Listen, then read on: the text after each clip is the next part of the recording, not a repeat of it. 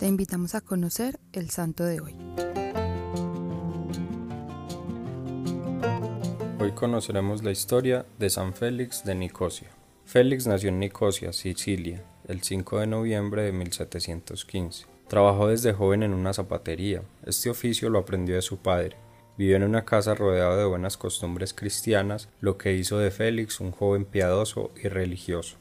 Luego de la muerte de sus padres, Félix solicitó ser admitido en la orden de los capuchinos, pero no logró ingresar sino hasta 1743, después de haber insistido durante varios años. Inició su camino como capuchino en el convento de Mistreta, hizo su profesión religiosa como hermano lego y tomó el nombre de Fray Félix de Nicosia. Fue enviado al convento de Nicosia, su ciudad natal. Su primera función fue acompañar al hermano limosnero en su recorrido por las calles. Tuvo los más humildes trabajos, hortelano, cocinero, zapatero, enfermero, portero, siempre combinando estas labores con la de limosnero. Gracias a esta labor pudo conocer muchas personas a las que formó.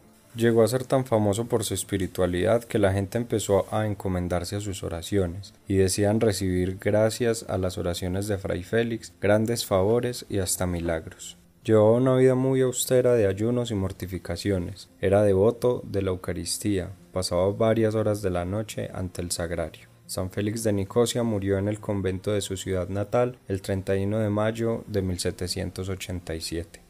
La oración de intercesión tiene mucho valor en nuestra espiritualidad. Hacer a un lado mis necesidades para pedir por las necesidades de otro es también un gesto de humildad. Hoy, la invitación es ofrecer una oración por cada una de esas personas que se han encomendado a nuestras oraciones. Señor Jesús, te pedimos por la intercesión de San Félix de Nicosia, que en cada una de nuestras tareas reflejemos la humildad que hemos aprendido de ti. Te pedimos por todas las personas que se han encomendado a nuestras oraciones, para que puedan tener de ti lo que piden según tu voluntad.